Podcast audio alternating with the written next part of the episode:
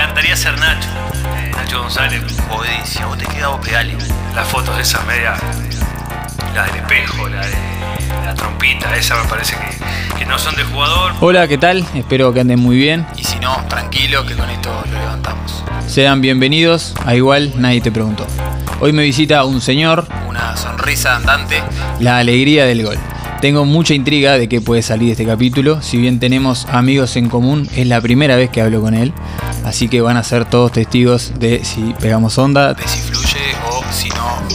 Vamos a ver cómo la, la remamos. Sebastián Fernández, se va. gracias por coparte con INTP.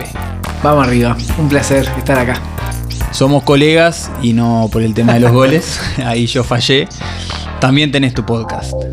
Estamos haciendo, estamos haciendo alguna entrevista con un amigo, con el Seba también.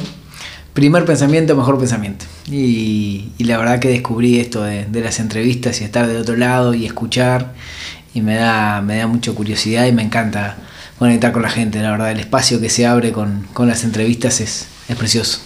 Ahí ya lo recomiendo, lo escuché. Cuando me puse en la mira dije, voy a intentar traer a Seba Fernández. Ahí me comentaron que tenías un podcast y arranqué escuchando el de Luciano Superviel. Después seguí por el de Lazarte, que me pareció buenísimo. Y el de Gregorio Pérez me encantó. Y después escuché el de Coco Conde, que fue el que hizo el puente acá. Ese fue el que, con ese arrancamos, ese fue la prueba, por teléfono con el Coco, charlando un rato, estuvo buenazo también. Por lo general hago una biografía y después arranco a preguntar, pero hoy voy a cambiar el orden para preguntarte de dónde sale, por qué quisiste hacer un podcast. Pero por eso, porque empecé con un amigo que le interesaba y, y bueno, estábamos en plena pandemia, cada uno en su casa, y dijimos, bueno, de noche llamamos gente y nos conectamos los tres, por lo menos charlamos él y yo, el Seba y yo, y, y sumamos a alguien más. Y nos pegó la, la curiosidad esa de, de ver qué pasa, de probar, de hacer algo distinto. Y, y nos encantó. A él le encantó y a mí también. Y pasamos bárbaro, y tenemos muy buena onda entre nosotros. Y la verdad que, que las cosas que generamos, el, el feeling, la conexión que tuvimos con, cada uno de los invitados o con la mayoría de los invitados fue precioso. Y nos, dan, nos dieron pila ganas de, de seguir y de hacerlo cada vez más. ¿Y ahora cómo están haciendo? ¿Cuántas emisiones mensuales? No tenemos muy fijo, depende de lo que consigamos, pero intentamos que cada dos semanas tener uno, sí, sí. En realidad nos gustaría tener uno por semana, pero viste que yo la verdad que yo para la, la parte de la organización y eso soy un desastre, entonces es un poco difícil y acabo de tener una hija también que tiene dos meses, que también son cosas que, que van complicando un poco, pero, pero bueno, nos, nos gustaría tener uno cada dos semanas, hacer uno está, está muy bien. Ahora sí, paso a la breve biografía.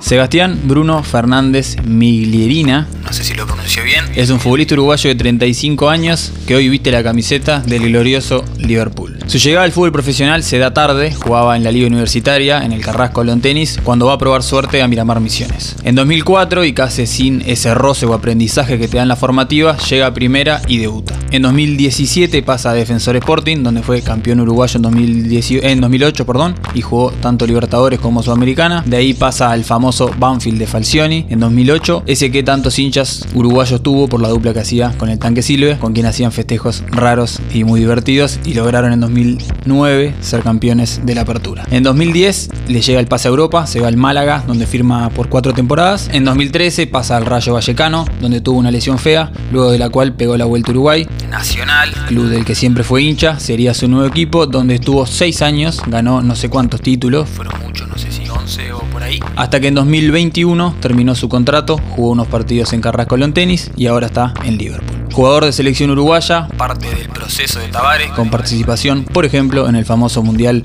de Sudáfrica 2010. Junto a otros futbolistas escribió un libro que ya tiene varias ediciones llamado Pelota de Papel y hoy hace el podcast que estuvimos charlando. Casado con Valentina, padre de Lautaro, Alejo, Clementina, Timoteo y Filipa. Recientemente. Recientemente, como dijiste, recién dos meses. Creo que por ahí está todo lo que necesitan saber para arrancar.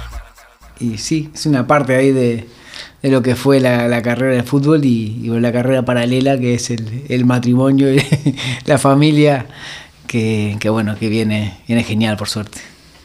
Últimamente se ha hablado más de este tema, pero me encantaría que cuentes un poco más qué hay detrás de esa sonrisa que tanto te ha caracterizado y que últimamente siempre se dice, Sebastián Fernández siempre está alegre, siempre sonríe. ¿De dónde viene o por qué está siempre esa sonrisa? No sé, no, no, no tengo, no tengo un porqué, una explicación. Sí que, que es lo que me surge cuando, cuando me encuentro con gente que, quiero, cuando me siento cómodo. Y, y bueno, es, es lo, lo que me sale natural y, durante un tiempo te digo también que lo tuve que intentar controlar porque en muchos lugares no gustaba, pero, pero es como soy. Entonces, no es que venga de algún lado, no es que lo fuerce, no es que lo busque, es que, que está ahí cada vez que, que veo, comparto con alguien que, que, me siento bien. O sea que la sonrisa, o sea, la alegría, también te trajo algún problema. Y sí, sí, porque claro, en lugares donde ponen el fútbol que tiene que haber mucha seriedad, tenemos que competir, acabamos de perder, ¿por qué te estás riendo si acabamos de perder? no puede ser. Entonces, toda esa parte de, de, que igual me importaba haber ganado, perdido, sí que, que, lo hago con el alma, pero, pero claro, antes de que si no me conoces, no sabes cómo enfrento las cosas, también me puede generar problemas y en realidad me generó. ¿Sos feliz? Sí, creo que sí, es un, es un camino también, ¿no? Ser feliz, pero, pero estoy contento con dónde estoy, el, el lugar mi casa, me siento bien. Entonces creo que eso es estar bastante cerca de ser feliz. ¿Cómo llevas hoy la vida a tus 35 años? 36. 36. Muy bien, muy bien. Me siento, como te digo, me siento cómodo, me siento bien, estoy a gusto.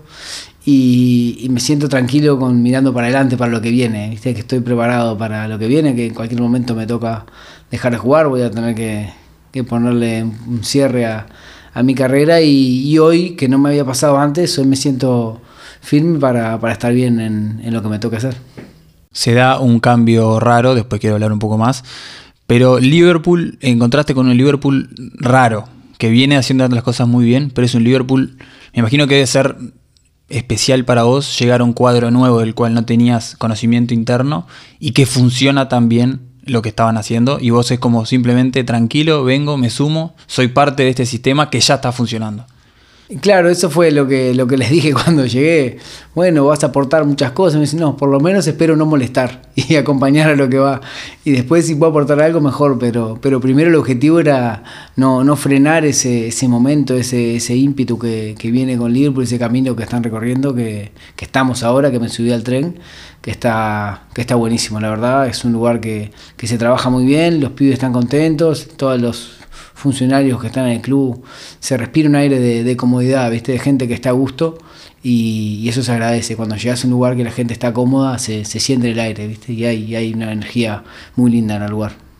Pasaste, creo, de todos los flashes que tenías en Nacional, los flashes que te apuntaban, que el papelito esto, que el papelito lo otro, el papelito lo otro, pasás a un cuadro en el que, por ejemplo, tenés al Colorado Ramírez que es como que él es el foco de atención. Vos dámela, o está el Tofi Figueroa también, pero te quiero decir, debe ser raro también decir qué paz. Es un alivio grande. Hoy justo hablaba con, con los chiquitines, les contaba que, que, el no tener esa presión todo el día, porque cuando estás en Nacional tenés presión cuando vas al súper, cuando vas al almacén, hay una manera de comportarse y de estar que tenés que estar a la altura.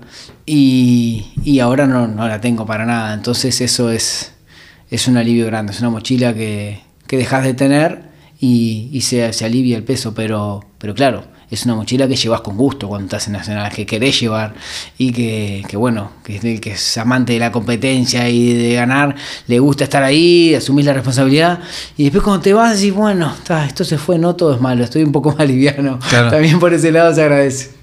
Debe ser, debe ser además difícil el como decís vos, que la presión te persiga, si bien es parte de, te persiga todo el tiempo. Que no puedas poner una pausa y decir, mira, por un, dos días voy a ser Rodrigo. Sí, sí, esa Nada. parte. Sí, aparte porque le decía justo, vos vas al súper y no puedes comprar cualquier cosa. No puedes comprarte un claro, casillero de birra, no podés. Claro, y podés, pero sabés que lo van a decir mañana, sabés claro. que se va a estar comentando. Entonces, capaz que no vas vos y mandás un amigo. no es tampoco si la querés tomar, lo vas a hacer. Sí, pero, claro. Pero. Tenés eh, como que cuidar Tenés todo. que cuidar la imagen mucho. Y, y bueno, y, y, no tener que estar cuidándola tanto y ser un poco más vos también está. Es, es más fácil, más llevadero. Si mal lo tengo entendido, ese apodo que mencioné, que me parece muy ingenioso no te gustaba, no sé ahora, pero eso de papelito. No, ahora sí. Claro, lo que pasa que fue fue en un partido, creo que fue con Lanús, que el entrenador se empezó a burlar de- porque me hicieron un par de FAU y no, no lo cobraron. Y dice, pero este es un papelito. Entonces se empezó a, joder ahí, a embromar con eso, que este es un papelito, que cómo estás papelito. Y claro, entonces primero era una burla, era irónico. Y, y bueno, entonces al principio, que no me estaba yendo bien, aparte tampoco el primer semestre que llegaba a Banfield me molestaba, ¿viste? Pero, pero bueno, después me fui acomodando, fue que más cariñoso, la gente empezó a gustar, igual no era papelito porque era un desastre, porque no servía, sino que ta, era papelito y chao, y está bueno. Y me fui acomodando y ahora lo llevo con gusto. Que además ese, ese apodo, que de- debe ser raro que te lo ponen en el fútbol. O sea, vos, uno está acostumbrado al apodo de chico, Seba, o capaz Por que tenés eso. otro por familia, y de Claro. repente de un día para otro, Sí. Papelito. Me imagino para tus amigos, tu familia Claro. diciéndote, eh, joda. Nada, me joderme siempre y además ellos lo usan cuando hablan con los demás, no cuando hablan conmigo. Claro. Cuando hablo con mi familia, con mis amigos, soy, soy el Seba, siempre. Me pueden decir cualquier barbaridad también, ¿no? Pero, pero no, no, es- eso también lo, lo dije en muchas entrevistas. No es, una, no es un apodo con el que me sienta eh, identificado porque no, no es lo que me dicen en mi casa, pero, Claro. pero bueno, después de un tiempo sí me siento recontra identificado, chao. Hoy en día sos el papelito Fernández. Y sí, sí, para en los distintos ambientes, Exacto. pero sí, en nivel popular, cuando mismo mi familia habla con otra gente, dice "Pa- papelito. Me imagino tus padres diciendo el papelito, debe ser No, rarísimo. o los demás le dicen, es el papá de papelito, ¿eh? Sí. Esta, ahora, ahora que te veo sonreír de nuevo, pregunto, ¿tus padres también tienen eso? ¿O es algo más tuyo de tus hermanos, capaz? No, mi mamá es muy, muy simpática, sí. O sea que viene de algún lado, viene también. Sí, sí, sí. Mi viejo menos, pero, pero mi vieja sí es muy simpática. Sos un futbolista distinto, no seguís ese prototipo del futbolista actual, vamos a hablar de moda, de peinados, tatuajes, redes sociales. Ah, está muy mal mi pelo. Eh, no, no, pero no tienen el peinado típico. Tengo un día difícil, tengo un día difícil. Eh, podríamos decir que sí, que vino más bravo que, que otra vez se lo he visto. ¿Te costó mantenerte al margen de ese prototipo o como sos de una generación un poquito anterior, fue como que ni idea, yo sigo? No, fue siempre, siempre. Depende del lugar donde estás y en momentos me costó más porque, como te dije, hay momentos en que los buscas estar más a la altura de lo que se exige, ¿viste? Lo que se pide que estés de una manera. Entonces lo, lo hacía, pero después se me fue yendo y cada vez me empecé a sentir más cómodo con cómo soy y me fui descomprimiendo un poco con, con la ropa. Así que ponerle en los distintos clubes, ¿no? En Defen- Miramar, en Defensor podía hacer lo que quisiera. Después cuando me fui a Banfield jodían bastante con la ropa los porteños. Entonces quieras o no me tenía que poner, poner un jean, un, unos all y una remera blanca, ya no me decía nadie nada. Entonces me tenía que ir acomodando según donde estaba, también en Málaga. En Nacional cuando volví también sentí que tenía que estar a la altura de Nacional y ser como un jugador que viene. Entonces tenés que mostrar, siento... Y después se me pasó, después me fui aflojando a poco y dije, "Ta, no, tengo que hacer lo que yo puedo hacer, lo que yo quiero y estar cómodo. Entonces ahora ya estoy en eso hace un tiempo, pero es un proceso, ¿no? Salvo porque sos el papelito Fernández, como decíamos, si alguien te cruza por la calle, no va a decir como pasa con otros, este tiene que ser futbolista. Claro, claro, no, porque, pero son, son como te digo, antes sí, cuando era más chico, sí, capaz te das cuenta, o en la época que estabas en la cuarta que andas con el bolso, todos los que andan con un bolso, que yo decía, este jugador. Claro. pero claro, también puse caravana en una época, depende de los momentos, ahora estoy, estoy más cómodo con lo que soy. Por si con tu inicio de carrera no bastara para ser medio de película, porque todos los que jugamos en Liga Universitaria soñamos, y me acuerdo que con mis amigos lo comentábamos, cómo está para que te pase la del papelito. Que obviamente estoy seguro que la historia real que quiero que la cuentes no fue tan así, pero con mis amigos fantaseábamos con decir cómo está para que te pase la del papelito, que hoy haya alguien acá afuera que justo esté en algún club y te diga, vení, flaco, vení a probarte. no, pero fui yo, fui yo a probarme. Fuiste vos. Sí, sí, fui yo a probarme. Pero sí se dio a, efectos mito, que siempre pasa. Claro. Te fuiste de la liga al fútbol profesional. No, fue eso, me fui de la liga de fútbol profesional, pero fui yo a buscarlo porque mm, justo me habían convocado una selección de la liga de esas que habían y me dejaron afuera. Y me quedé con cosas mi hermano, el Agustín, mi hermano mayor, eh, era el que me jodía. Mi mi hermano más chico sí es fanático del fútbol y era como me seguía siempre para ir a los partidos, nos apoyábamos, veíamos partidos, pero el que me rompió las bolas para que empezara a jugar, que probara, que tenía que probar, fue mi hermano el Agus. Y em, ta, me empezó a picar ese bichito. Yo quería competir más siempre. Tengo Ahí tenías edad? vena- Tenía 17 y 18 por ahí. Tenía esa vena muy competitiva. Y, y bueno, empecé. Y ¿sabes a dónde me fui a probar? Me fui a probar a Peñarol. La cuarta que me consiguió el profe Chaquijian. Y, y bueno, y fui, estuve probando un tiempo. Y me dijeron, en un tiempo te vamos a fichar. Y ahí me. Como que. Quiero hoy. No, ya me empecé, me, me fui para atrás, Claro. ¿viste? Y, y bueno, y después salí ahí y me fui a Miramar. Y ahí ta, llegué y enseguida me, me ficharon y, y bueno, y ahí arrancó el fútbol. Pero fui yo a buscarla, no fue que me vino a buscar nadie. Y, ta, y después es un camino, es divino, porque es maravilloso, es lo que más me gusta hacer en la vida, pero tiene, tiene sus cosas duras. Tenés que, hay un carácter ahí que se forja que tiene que estar porque, porque es, es duro los... hay mucho sub y baja y no estamos preparados para que la cosa cambie tanto y de ser muy bueno a no servir para nada. Y claro, y realmente lo sentís que no servís para nada. Entonces en esos momentos te cuesta ir a entrenar, te cuesta levantarte y hay que tener mucho, mucho carácter para seguir cuando te pasa eso. Y además se te da jugar en el cuadro del que sos hincha. Y no solo jugar, no solo llegar, sino que haces goles, salís campeón, sos querido. Fue maravilloso, fue maravilloso. La contás es, hay muchas partes de película que parecen, me parecen joda y yo cuando estoy mal de repente, estoy más o menos de repente digo, me siguen pagando por jugar al fútbol, es joda. ¿Cómo, ¿Cómo voy a estar de ganado o caliente porque no juego? Me están pagando por ir a jugar al fútbol. Entonces, Lo que a haría gratis o- o peor, lo que pagaría por hacer. Por eso, vamos a partir de la base de que está todo bien. Entonces, esos son recordatorios que te tenés que hacer dos por tres porque, porque claro, el día a día te, nos pasa a todos. Te va ganando y te vas entreverando y esto es malo y este me sacó y este yo me merezco lo otro. Entonces, está. Hay tiempos en que hay momentos en que bajás y te, te ayuda, pero, pero sí que, que es un regalo. Vivir de tu pasión es un, es un regalo de la vida siempre. Tu carrera es un poco de película. Y escuchando un podcast de lo que hicieron ustedes, me acuerdo que Gregorio Pérez habla del factor suerte. Él dice, yo tuve compañeros que eran mejores que yo, más constantes que yo, todos mejores que yo, pero llegué yo. ¿Crees que la suerte tuvo algo que ver? Sí, sí, yo igual ahora me estoy yendo cada vez más grande, un poco menos a la suerte, porque, porque la suerte es un día y esto del fútbol es absolutamente todos los días, uno tras otro. Dejé de creer en las, en las grandes oportunidades, los grandes fracasos mismo, porque está bien, hoy tuviste mucha suerte un día, pero el domingo que viene tenés que tener mucha suerte o mucha mala suerte o va a pasar otra cosa. Al otro día te tenés que defender el puesto en el entrenamiento, al otro día tenés que volver a jugar y es una, es una carrera que es como un hámster, no terminas nunca. Y nunca es que decís, sí, llegué, soy campeón, sí, llegaste, está, ¿y ahora qué hacemos? Un Dale, día. Dale, vamos a jugar, dale, Claro. vamos a entrenar. vamos. Entonces, eh, la suerte tiene que estar siempre, porque pegan el palo y se va para afuera, porque, ¿te acordás? Me acordé ahora de la de Casillas, que le pegan la punta del pie a la Robén al final del 2010. Ahí tenés que tener suerte, claro que sí, pero para ponerte en ese lugar donde te cayó la suerte, son millones de horas de laburo, millones de horas de meterle pata. Entonces, después sí, a veces que le empujas en la línea y era una pavada, lo podría haber hecho cualquiera. Claro, pero vos tenés todas las horas que se necesitan para estar ahí.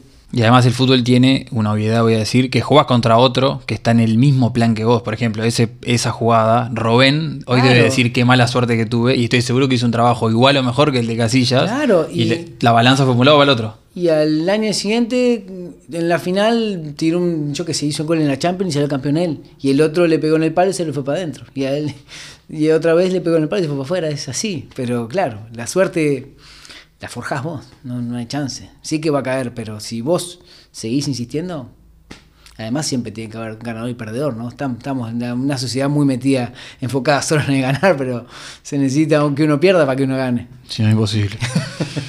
Algo dijiste de Nacional, pero quiero hacer algunas preguntas más puntuales. Más que nada porque si no mis amigos de Nacional me van a caer con las dos patas. Pero me gustaría saber si, algo comentaste recién, ¿sos consciente de todo lo que viviste en Nacional? ¿O es como que tenés que parar en algún momento y decir, pues fueron seis años en los cuales te pasó de todo en Nacional? Pero me imagino que debe ser también, capaz que a veces como que te olvidás, te distraes y de repente viene alguien o ves el cariño de alguien en la calle y decís, pa, claro, está bien, me quieren, o sea, soy ídolo, capaz que es una palabra que Sí, te gusta o demasiado no. fuerte, ¿no? Por eso, pero digo, sos un jugador muy respetado en Nacional. Sí, sí, eso es un orgullo muy grande. Y, y claro, cuando, cuando pasan cosas fuertes así, como, como me pasaron ahora que me fui de Nacional con todo un entrevero, sentir que todavía la gente está, está contigo por cómo, cómo hiciste las cosas, ¿viste? Es algo que se forja, como decimos, en seis años, ¿no? En un día, en una manera de hacer las cosas, no es un golpe de suerte. Es mucho tiempo haciendo las cosas de una determinada manera que, que al final le cae a la gente, le cae la ficha, se siente y la verdad que está bueno que, que te reconozcan lo que haces de esa manera y que te respeten más allá de, de ganaste, perdiste, como me pasó en la última con Dawson que me tapó en la pelota del 3 a 3 en la hora. Y otras veces me tocó hacerlo y, es, y es... Otra vez te comiste una patada de Guillermo Rodríguez. Claro, por eso. Entonces son cosas... que no es un día que forja la suerte o la deja de forjar, son muchos. Entonces es, es lindo dejar, dejar una huella en un club tan grande. Está, a mí, me, me- claro, me sigue sorprendiendo. Pero, pero bueno, desde el primer día te digo, como te digo esto, te digo, no busqué forjarlo. Fui, día a día disfrutándolo, feliz de lo que me tocaba estar. Y te puedo decir que hoy, que después de que me fui de Nacional, que disfruté cada día que estuve ahí. En algunos momentos, por supuesto, me entreveré, pero, pero durante mucho tiempo intenté conscientemente decir, mira dónde estoy, disfrútalo. Eh, y mis chiquilines iban mucho a entrenar conmigo, lo pudieron disfrutar, pudieron entrar a la cancha en partidos divinos, así que me llevo cosas maravillosas, muchísimos amigos, como varios que pasaron por acá, así que fue, fue ganancia por, por todos lados. Y además tu llegada Nacional es un caso eh, de los que no pasan tanto, que es que desde que arrancás, de que arrancás a hacerte famoso, como se dice en el periodismo, ya se sabía que vos tenías una relación con Nacional, que eras hincha Nacional, pero pasan años para que se dé tu llegada. Entonces es como que desde que vas a Banfield, por ejemplo, que Sí, ahí sí, arrancan este de Nacional, este de Nacional, vas a Europa, selección, y un día se da después de mucho revuelo, bueno, está así, el papelito, firma Nacional. Me imagino que todo eso es como una presión de decir, ah, ahora tengo que, o sea, tengo que hacer algo por esto. Sí, hubo esa, esa presión que se siente por jugar Nacional, la sentí y me costó mucho el primer año, mucho el hecho de, mis, mis familias son fanáticos Nacional, entonces el hecho de tener la presión en mi casa me, me costó bastante, en cada grupo de amigos, en, en todo. Me, me costó, me costó ese cambio, porque claro, yo siempre estuve en equipos que, quieras o no, son neutrales para la gente. Defensor, Está, alguno le tiene, no lo quiere porque, pero no es que, no le importa a nadie, no es lo mismo que Nacional Peñarol, no es que la mitad, acá la mitad de la gente que me conoce, ¿cómo andás? Si soy de Peñarol, mirá que soy de Peñarol. Como que no me pueden saludar Claro. de verdad abiertamente. Te quiero, pero no te lo voy a decir, te banco, pero no. Pará, está bien, pero yo tengo otra cosa. Entonces, esa parte fue, fue bastante, fue bastante difícil acomodarme y acostumbrarme a eso. Como amigos que me dijeran, quiero que te, que te rompa una pata cuando entras a la cancha. Y dije, ¿cómo? No sé si son mi amigo. Enfermo. ¿Y qué querés? No, la verdad te lo quiero decir, te voy a decir la verdad. Pero esa parte de tener la presión tan cercana, ¿viste? Que influya tanto, me, me costó. Pero bueno, después me, me acomodé y lo, lo supe sobrellevar. ¿Y tu familia tuvo que hacer alguna transformación? O sea, ¿les pediste Y vos bueno, capaz? Habría o- que preguntarle a ellos, pero no, yo no les pedí nada. Me intenté aguantar, así que se intentan aguantar un poco. A veces sabes que se están aguantando, que que decirte que fuiste un desastre, pero que tal. Te cuidan un poco y no te lo dicen, pero igual vos lo sabés. Que Claro. Cuando Por fuiste un desastre lo sabés también. eso. Pero, pero bueno, esa parte. Fuera de la familia, lo que te digo, que siempre me acuerdo, porque eso es increíble. Vas al, al almacén, a la carnicería, y está un señor que viene y dice: ¿Y qué te pasa? ¿Cómo que me pasa? Nada, estoy comprando carne. Antes eras impresionante, jugabas y ahora, ¿qué te pasa? Horrible. Yo qué sé qué me pasa, flaco. Si supiera lo había corregido, aparte con buena onda, te quieren ayudar, Claro. te quieren, no te están puteando. Pero es peor todavía, te están pateando en el piso. Que eso es gravísimo, porque me imagino que vos internamente con tu familia podés charlarlo de una manera más normal, pero te descoloca uno que te cruzaste, un amigo que no veías hace tiempo, y alguien te tira. O por ejemplo, eso pasa con las redes sociales, que estás tranquilo y de repente entras y dices, vos, qué Sí. perro que sos. Yo digo, no tengo redes sociales y no, no, no miro los, los comentarios. Miro las noticias dentro de los portales, pero no miro los, los comentarios porque la verdad me afectan. Me- Claro, que, pero eso que, te, eso que te pasó en el súper es, Claro. es muy parecido a lo que pasa en redes sociales. Que Claro. vos decís, ¿por qué te me acercaste y me decís algo que claramente me, me- me lastima? No, no, pero viste, como te quiero decir algo que no sea feo, pero te deja, claro, si yo supiera la razón de lo que me pasa, que me que no estoy andando bien, ya lo hubiese corregido y era, era Messi, pero no, algo lo que puedo con, con mi entrevero personal. ¿Y cuánta gente de ese estilo te ha dado consejos de esa que, viste que tienen, todos tienen la posta? Ah, bueno, sí, eso siempre, siempre está, muchos consejos, pero... Hay que tener que hacer sonreír y seguir. Sí, claro. Empezar a, a abrirte un poco. En el primer tiempo me costaba un poco también. Otra cosa que tenés que acostumbrarte es que la gente te mira o salude. Y, y en una época como que me quería esconder, ¿viste? Y cerrar en un caparazoncito y que no me vieran. Y después en un momento dije, "Ta, es más fácil que estoy acá, me abro, sí, acá estoy buena. Entonces cuando llego a los lugares saludo y ya me siento más cómodo, ya se siente más cómodo el otro Claro. que te está mirando como de reojo, pero no te saluda. Rompes vos el hielo. Claro, entonces buenas, ah, buena. Y ahí ya se abren un poco las situaciones y fluye un poco más y es, y es más Antes entraba que- capucha y más nada. Claro, y, o, o, viste, te mira, pero ta, yo miro para el otro lado y, y me cubro. Entonces, desde que dije, ta, no, vamos arriba, es más fácil acá estoy. Sí, buenas. Y, y fue, fue un alivio también empezar a, a manejarme así. Hay una imagen que tengo grabada, muy pintoresca para vos, para mí no, porque fue en Jardines. Además estaba en la tribuna y siempre voy contra ese lado. Esa es la venganza del campeonato uruguayo Sí. que nos ganaron. Fue, Sí. fue- lo quise hacer porque me había dolido mal eso. Mirá, ahora que lo Pero- pienso, y- y lo- lo porque fue del otro alambrado. Fue del otro alambrado y además fue un clausura, una apertura, no fue Sí, un sí, pero campeonato el- el uruguayo código es el mismo. Pero fue ahí y además te digo más, yo me subo al alambrado, me pongo así y, y claro, me pongo a agitar y cuando miro me imaginé que estaban todos conmigo de arriba y estaban todos abajo. Claro. Por eso que yo de la tribuna me reía porque decía, ¿está solo este loquito en mi ahí? imaginación habíamos subido todos. Pero no, No, eras Diego me Perrone. solo porque era amarilla, claro. Pero los de Danubio subieron todos ese día. Sí. No, ese día. Pero no me había puesto a pensar que él fue espejo. O sea, fue en el Sí, otro sí, arco. Bueno, está. No, no me no me acuerdo de los arcos. Sí, fue ahora que me decís, sí, pero, pero sí, fue, fue por ahí. Y esa imagen, además, muchos hinchas de Nacional la tienen, que lo he hablado, grabada por el hecho de decir, eso es el papelito. O sea, el loquito que está arriba del Ah. tejido, feliz, cantando canciones de Nacional, festejando un campeonato. Te- ¿Vos crees que esa imagen te define también? No, yo- eso fue, eso fue, eh, lo que me pasó en el fútbol fue que muchas de las cosas que yo miraba en la tele y que soñaba hacer, las pude hacer. Entonces, de las pocas cosas que me faltaban, era colgarme el alambrado en un gol. Cuál elegiste. La madre.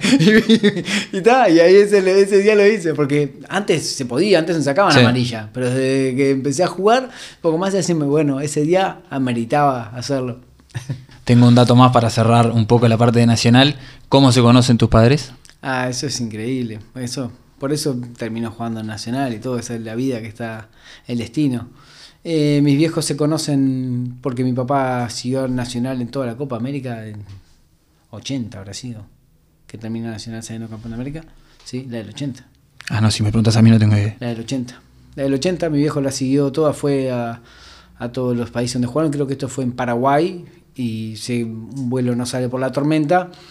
Y mi viejo había viajado, mi vieja era zafata, y mi viejo había viajado con el hermano de la otra zafata. Entonces ahí se, se conocieron, se vieron, mi vieja no le dio bola ahí, pero, pero bueno, ya quedaron y empezó a perseguir al hermano para que juntaran y, y a partir de ahí vino la familia Fernández nació, Fernández Miglerina y ahora hay un montón de nietos, hay un montón de cosas que se sigue, sigue creciendo la familia, pero claro, con Nacional como, Claro. como punto de unión. Nacional fue emotivo. Neurálgico, centro neurálgico fue, fue Nacional, claro. Qué, qué increíble, me pongo en el lugar de tu padre, pensar que por aquella ida a ver a Nacional iba a conocer a la que sería la madre de un jugador que Ah, termina impensado, triunfando en la impensado. Impensado, impensado. La verdad que son las cosas de, del destino, ¿no? De la vida que tienen que pasar. Fui con, fui con mi viejo a firmar a Nacional, eso estuvo divino también. Con mi hermano también, con uno de mis hermanos, Con el chico o con el grande. con el chico. De haber sido todo un momento. Tu familia no. Andamos siempre juntos igual, siempre estamos todos por ahí. Pero, pero sí, el momento del viejo que fue ahí yo no entendía, porque ahora, claro, tenía los hijos chicos, pero ahora ya me lo imagino y, y tiene que haber sido algo bastante emocionante. sí. Ahora sí te cambio un poco de Nacional. Estuviste revisando los libros que tengo arriba en la estantería. ¿Qué tan importante es la lectura en tu vida? No sé qué tan importante, sí que, que me encanta, que, que dedico bastante tiempo del día, digo, bastante tiempo del que tengo, tengo cinco hijos, así que Te iba a decir qué tiempo es. Mucho tranquilo, pero, pero sí que, que a la noche, de tarde, entre horas que agarro un libro por ahí, tengo muchos libros tirados y voy bichando, pero, pero sí es un rato que, que, me gusta, que me, que me hace bien y que, que hice siempre, desde muy chico que fui de leer y lo hago, lo hago siempre. Antes, la verdad, por momentos me dio vergüenza, hasta que me lo escondía un poco, pero como todo, viste, cuando te vas haciendo más grande, te vas sintiendo más seguro. Y, y bueno, ahora sí es, es bastante importante porque, porque le dedico mucho tiempo. El que tengo libre, el que puedo elegir en qué hacer, afuera de, de familia y amigos es eh, leer, me gusta mucho. ¿Viene de familia o lo adquiriste Sí, de.? no, viene de familia, mi vieja. Mi vieja leía mucho, su abuela. Mi abuela, por el lado de mi mamá viene, viene mucho. Mi, mi casa siempre estuvo repleta de libros y, y siempre se habló mucho de, con mi vieja, ¿no? Con ella, de, de leer, de libros, de, de literatura. Mi vieja estudió historia también, entonces siempre hubo muchos, muchos libros y, y- y un poco de, de- de tiempo pensando en los libros, ¿no? De, de reflexión sobre los libros. ¿Hay algún tipo de libro que te guste más? ¿O alguno que digas por lo general leo sobre? En general leía narrativa, ¿viste? Pero de todas partes, de, todo, de, yo qué sé, de todo tipo de, literatura de narrativa en general, de novelas. Pero, pero claro, en el último tiempo empecé a leer mucho, mucho coso, mucha literatura de, de fútbol, de entrenadores, de, de historias, de liderazgo y medio de psicología, de- del entrenamiento por ahí. Y bueno, y con lo demás sigo, ¿no? También me pasé ahora, me gustan bastante las, las autobiografías, y la verdad que te puedo sacar cualquier cosa, Claro. te puedo leer cualquier cosa. ¿Y en tu casa hay un espacio biblioteca? Sí, sí, sí, sí, tengo, tengo, tengo una biblioteca linda y ahora hicimos otra nueva, porque ya estaba un poco desbordado. Y hace, hace poquito hice una librería, una biblioteca en el, en el cuarto, que, que quedó preciosa, la verdad, hace una semana. Así Hay muchas teorías estoy sobre los libros, pero hay quienes dicen que una vez que leíste un libro tendrías que regalarlo o dárselo a alguien que querés que lo lea también. El tema del no ser posesivo con un libro. Vos, me Me imagino, cuesta. el te- es- Me cuesta, pero, pero sí que, que comparto libros y me gusta mucho regalar libros, no los míos. Claro. pero sí los presto, eh, que al final termina siendo lo mismo porque no te lo devuelven. Eh, pero, claro. pero, pero sí, sí, comparto, comparto. Bueno, hoy, ahora, antes de venir acá, regalé un libro. ¿Cuál? Eh, el juego interior del tenis, de Tim Galloway o Galway, no sé el nombre. Que, que para los que hacemos deporte eh, está, está muy, muy bueno. Muy, muy bueno. La verdad te, te aclara un poquito ahí lo, que- lo que vas sintiendo mientras vas compitiendo. Que nunca me había pasado con un libro. Yo no, digo, este libro si me hubiese, lo hubiese leído con 17, 18 me hubiese ayudado un montón en mi carrera. Pero Así bueno, que repetilo así se lo, si alguien está escuchando. interior del tenis. de Ahí está. Galloway. Le recomiendo. Librería Fútbol tiene también muchos libros de este estilo, así que pueden ir por ahí. ¿Tenés algún libro, además de este que dijiste recién, que recomiendes siempre?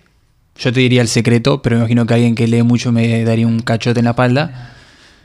Eh, hay autores que recomiendo un montón, me gustan, que, tengo de cabecera de Bolaño, me fascina. Amsung, que es un noruego, también me gusta mucho, me acuerdo porque lo regalé hace poco. Tabuki, hay un libro que regalo siempre, siempre, siempre, se llama Sostiene Pereira, que no sé por qué, me, me parece que para gente que no lee demasiado es como muy ágil y se...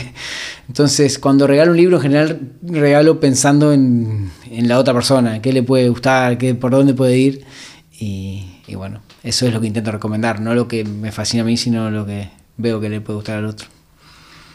Hace poco, ahora volvemos un poquito al fútbol, luego de tu pasaje por Nacional y antes de hablar con Liverpool, volviste a jugar al Carrasco Lawn Tennis en Liga Universitaria.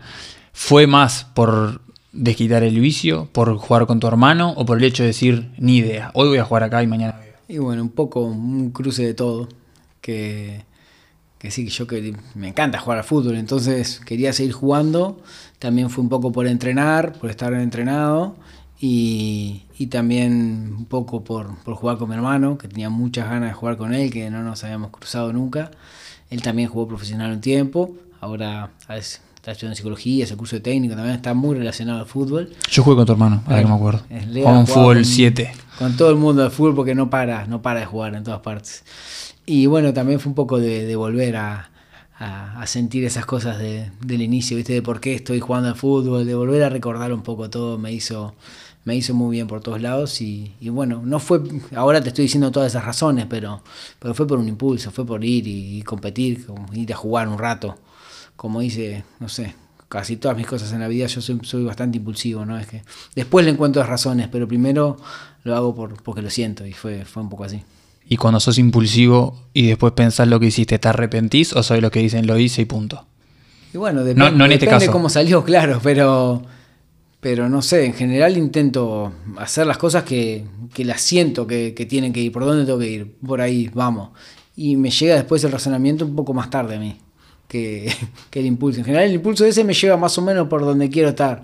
Pero, pero sí, soy, soy más, más impulsivo que, que racional para tomar las decisiones, creo que. Y bueno, y después, malas decisiones que he tomado, después del tiempo me doy cuenta que, que el cuerpo me estaba diciendo que no, que, que esa sensación de que tengo que ir por ahí no la tenía. Entonces, Claro, la forzaste más. cada vez más estoy yendo por ahí, no por el lado de las razones. ¿Y cómo te fue? Porque es- me acuerdo que hasta fueron medios a cubrir esos partidos. ¿Cuántos partidos fueron que jugaste? Uno solo, porque vino la. Volvieron a, el- a cerrar otra vez el deporte. Se jugó un solo, este año en la liga jugó un solo partido. Pero hiciste dos goles. Y fue ese, sí. Y marchamos 3 a 2 en la hora. ¿viste? Íbamos ganando 2 a 0 y marchamos 3 a 2. ¿Y cómo fue para, para los rivales? ¿Llegaste a tener algún tipo de intercambio? Y- Porque yo, siendo zaguero de la universitaria, Sí, te hubiese sí. vuelto no, loco. No, no, intercambio no. no. Bien, bien. Sí que después lo gritaban y es para vos, papelito. Y... ¿Sí? claro, claro. Se acordaban. Era algo especial también para ellos. Pero, pero estuvo buenísimo. Me trataron notable. Pero bueno, me ganaron también. Es verdad. Me dicen, cercanos a vos, que no sabes jugar para chiviar, que tenés como un problema con el, el- La liga universitaria no cuenta como jugar para chiviar. Digo, en fútbol, por ejemplo, en la floresta, que es donde viene la información, que tenés un temita que es que sea el fútbol que sea que se juegue, arrancás tranquilo, intentás jugar tranquilo Sí. y a los cinco minutos... No, me siento muy incómodo. No, lo estoy forzando demasiado. Digo, no, sí, voy a jugar para, para acompañar.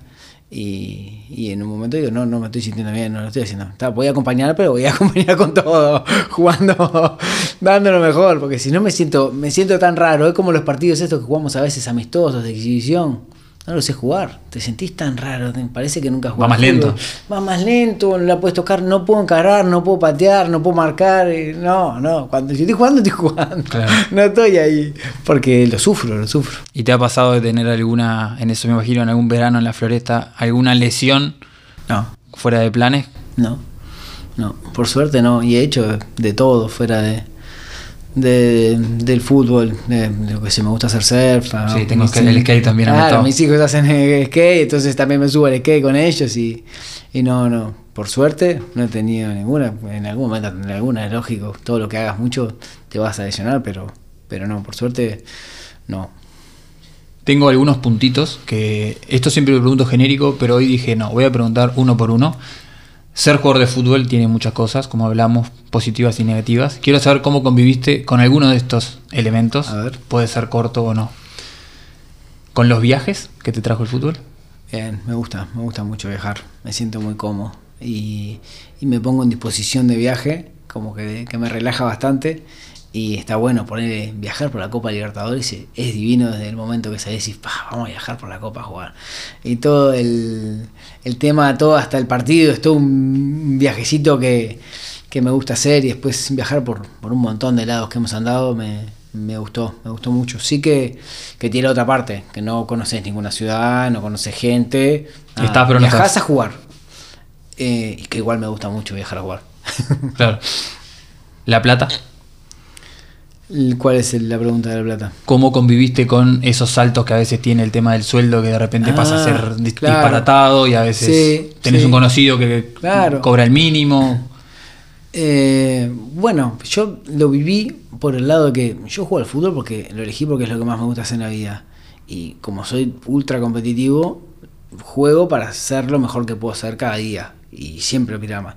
Y en el fútbol, ser lo mejor que puedes ser cada día, si andás bien, te lleva a ganar más plata. Y fue como una consecuencia. Así que que no, no, no- ni una decisión de las que tomé en el fútbol fue, fue por la guita, fue todo por, por lo deportivo. Lo que pasa es que va tan de la mano subir deportivamente que con subir económicamente que, que, me, ha- que me tocó este recorrido y por suerte me, no tengo, podría haber hecho muchísima más plata de la que hice. Pero, pero estoy recontra contento con la carrera que hice, con la plata. Como hablamos recién, eh, parece te pagan por jugar al fútbol, de joda, entonces es todo ganancia, todo lo, lo poco que sea, lo mucho, es, es un disparate. Y cambió, me imagino, por ejemplo, cuando fuiste al Málaga, fuiste uno de los fichajes del nuevo Málaga que venía con un jeque Claro, árabe. sí.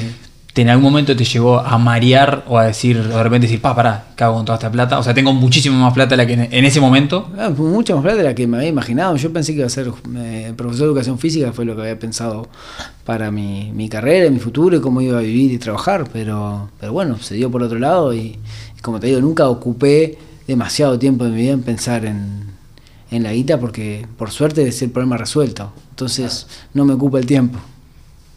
¿La prensa?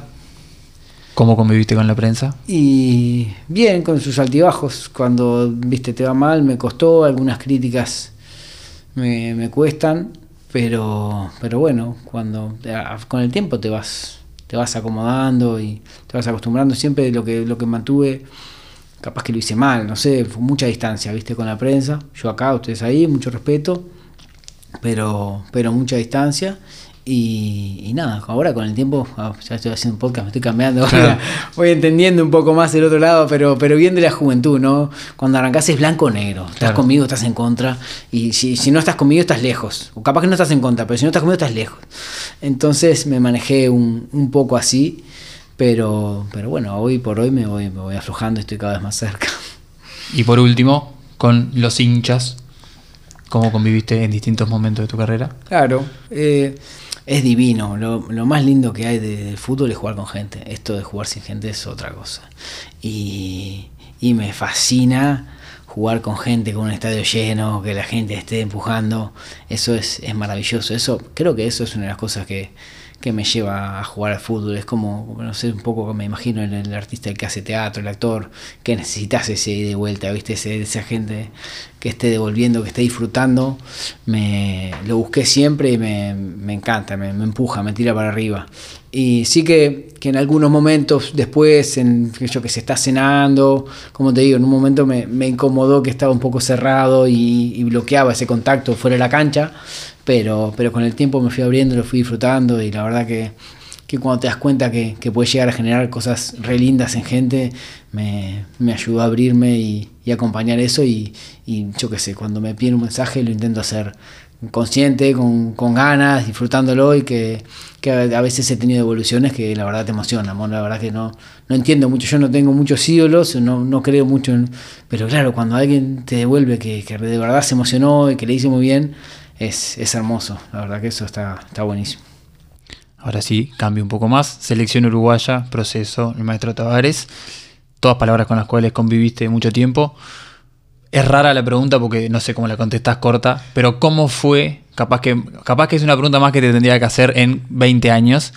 ¿Cómo fue ser parte de ese proceso que hoy en día lo estamos viviendo, pero el día que Tavares deje de estar en la selección, va a ser más como, bueno, esta generación que pasó. Claro. No, y ya pasó una generación y siguen estando, pero, pero creo que, que lo que cambió y ya, ya cambió, ya no, no, no hay vuelta atrás o bueno, tiene que pasar un proceso, pero al revés, que claro. diga todo lo contrario para, para que se vuelva atrás, pero, pero fue divino ser parte de, de ese cambio de cómo el fútbol uruguayo, la, la, la, las personas de Uruguay miran al, al, jugador de fútbol y miran a la selección, porque fue global el cambio. Yo estaba, me acuerdo de estar jugando en Miramar, en primera, con 19 años, y la gente venía y me decía, ¿qué estás haciendo? Tienes que ir a estudiar, no estés jugando, no juegues más. Yo tenía 19 años, estaba jugando en primera división. Hoy a cualquiera que le pase eso, y si vos, dale, me estaban citando para la selección eh, uruguaya acá en, en, el medio local, viajé mismo con la selección con 20 años, 21 años, y, y me seguían diciendo, no, no es, no es por ahí, ¿qué vas a hacer? ¿Y en 5 años qué haces? Ese, esa percepción, los que no vivimos antes del, del 2010 no lo entienden, porque claro. no era así. Ahora es, es, todo lo contrario. El de Uruguay, ponerse a camiseta, son figuras. Cambió la, el ojo de cómo, de cómo ven a jugar de fútbol. Antes era como, sí, está bien, pero eh, es, enseguida. Eh. Claro. Venía eso, claro, ese de claro. Sí, pero. sí, claro. No, ahora no, es, va, mirá, mirá el pelado casi, mirá Godín, mirá la tota. Eh, se ganaron un, un, respeto de la selección, que fue la selección que lo hizo, que, que, que bueno, soy agradecido de haber sido parte del proceso y haber aprendido de cómo, de cómo se manejan el, el maestro y el, su cuerpo técnico en situaciones que, que, la gente está en contra. Lo, volvimos a ver ahora en la Copa América, que los primeros partidos malos y todo el mundo criticando, y el maestro ya estuve en momentos así, y sé cómo pasa y sé que esto cambia que no pasa nada. porque es cíclico y es así y a los tres días todo el mundo diciendo que la selección juega espectacular que es increíble que estamos otra vez en el camino que tenemos que estar entonces entender que esto tiene muchos vaivenes y hay que mantener una misma línea eh, bueno, bueno fue de los que me lo enseñó fue, fue el maestro y lo con, fue con, con el ejemplo Y creo que hay alguna cosa más que te enseñó el maestro. Tengo entendido que tu primera experiencia en tu primera convocatoria fue un poco desprolija. Sí, sí, bastante, bastante desprolija por todo lo que hablamos de... Yo no sabía cómo tenía que ser un jugador de fútbol, primero, cómo se tenía que comportar, y menos un jugador de fútbol de la selección uruguaya. Porque claro, mi foco no estaba en ser jugador de fútbol y nunca había vivido como un jugador de fútbol tiene que vivir, comportarse, andar y lo aprendí ya estando en la selección uruguaya. Entonces, imagínate. ¿Y qué, cuáles eran los errores? Que, que- ¿Qué errores te acordás? Y, y bueno, yo poner, estaba con ropa de la selección uruguaya, pero en, en el aeropuerto si estoy en espera, no estaba sentado en- tomando café. Estaba acostado en el piso, recostado en la mochila, por ejemplo. A los mochileros. Claro. Eh, claro, y yo qué sé. eh, fuimos a un viaje a Turquía y me compré las bufandas esas que estaban así, andaba con, con el coso en la ay, ¿cómo? Ah, con el tipo turbante. Con el turbante en Túnez. Entonces eh, llegué tarde a varias charlas o llegaba un minuto tarde. Para mí no era llegar tarde, llegar un minuto tarde o cuando empieza un entrenamiento. Estaba, ya estaba llegando hora. Es hora. Claro, Estoy ahí. un minuto tarde. Esa mano en Uruguay, ¿a quién le molesta?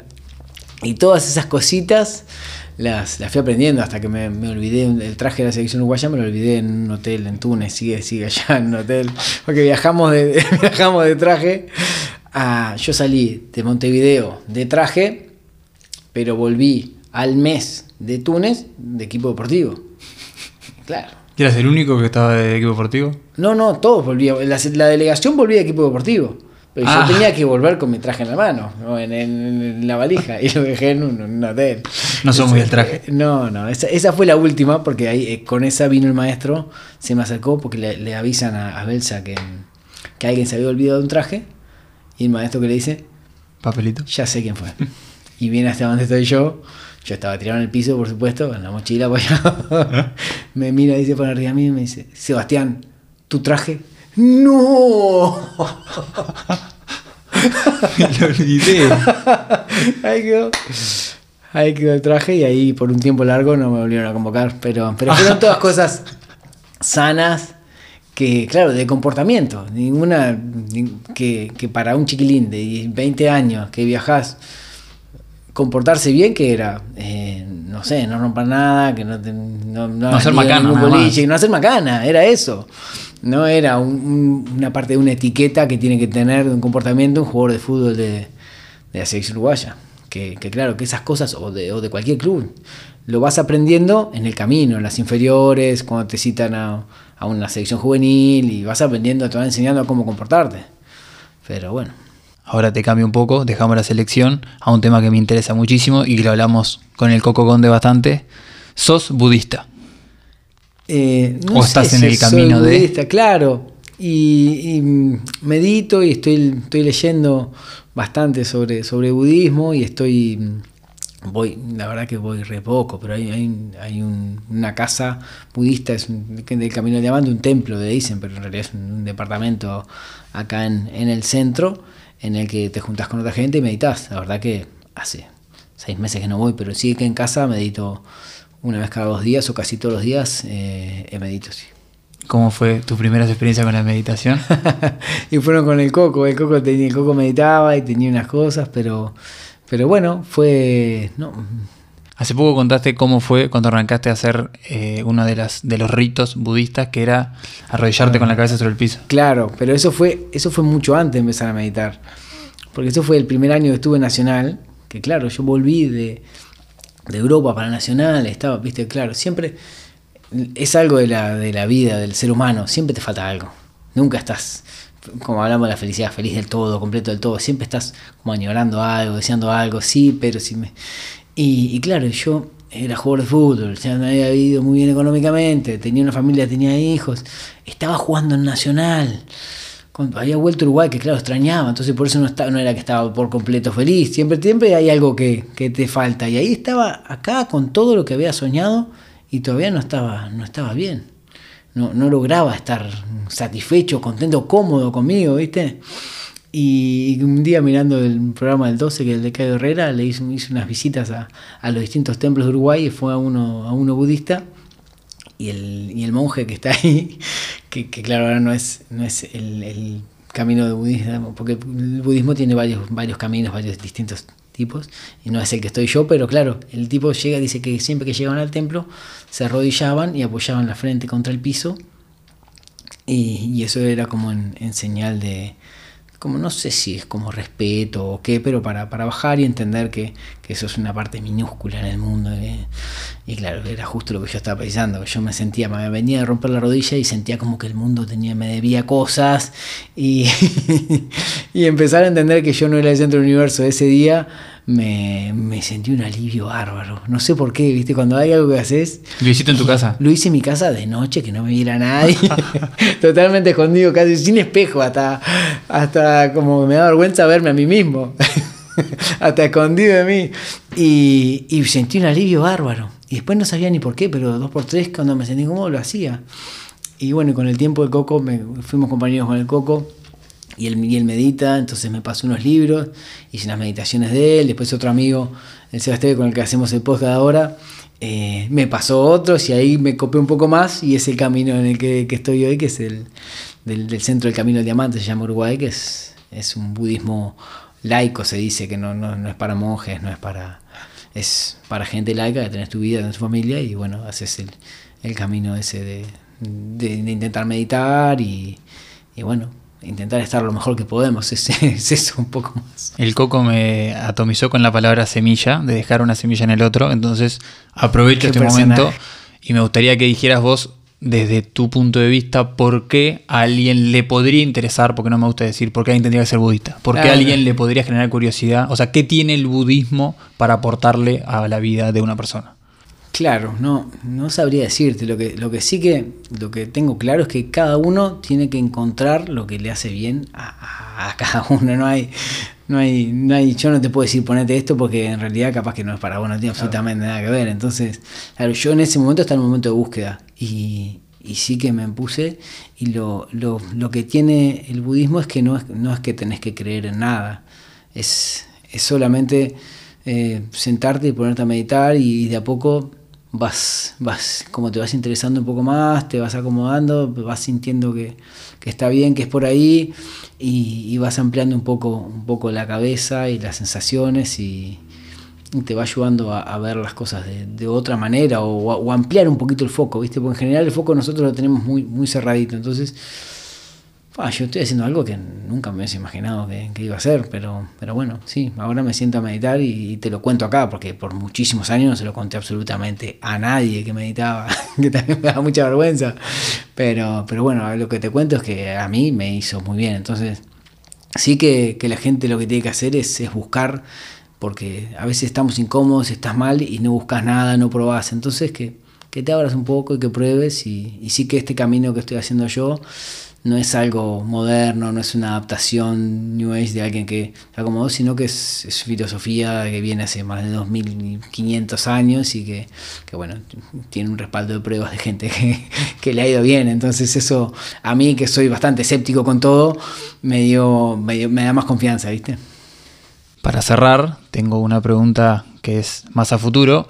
Dolex es sponsor de este. sponsor y padrino, porque de los que lo hace posible este podcast. Así que la última pregunta, que vendría a ser como para evitar un dolor de cabeza o para cuando es un dolor de cabeza, ¿qué se viene en el futuro? Algo adelantó igual el Coco Conde. ¿Qué se viene en el futuro del Seba Fernández una vez que termine el fútbol? O al menos la carrera como futbolista. Eh, y, estoy, me estoy preparando para ser entrenador.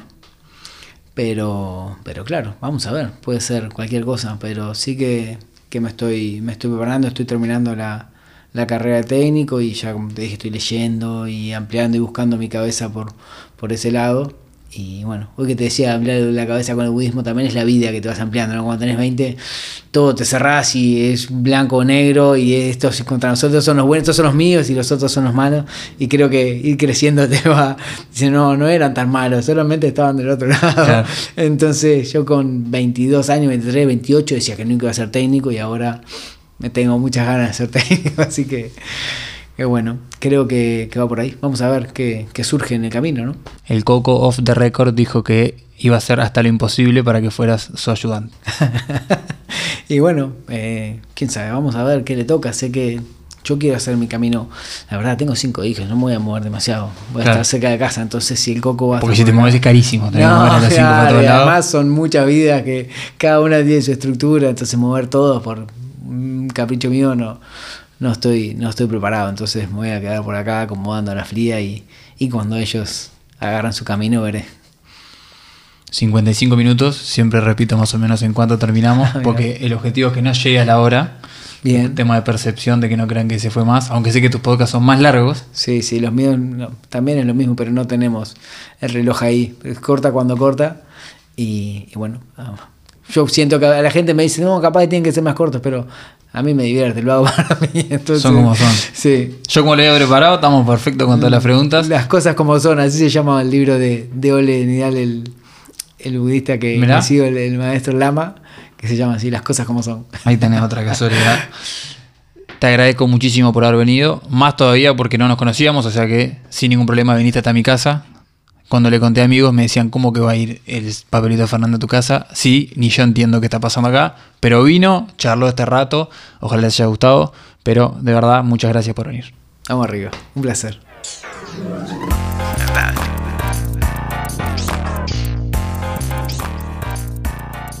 Me enseñaron a ser agradecido e intento serlo, así que gracias Maxi Rosales por el trabajo en diseño gráfico, gracias Diego Cotelo por la edición de audio, gracias CM, gracias Pilsen por el apoyo, Seba se lleva unas cervezas con y sin alcohol, gracias Dolex por el sponsoreo, también se lleva algo de eso el papelito, y gracias Tifosi por el regalo de las medias antihelizantes que se van también. Y a vos, ser humano que llegó a escuchar hasta acá, de corazón, Muchísimas gracias. ¿Habrá más capítulos? Entiendo que sí, pero cualquier cosa en Twitter, Instagram y también en Facebook, arroba INTP barra baja podcast. Chau, sonríanle a la vida como el papelito Fernández y sean felices o por lo menos intenten serlo.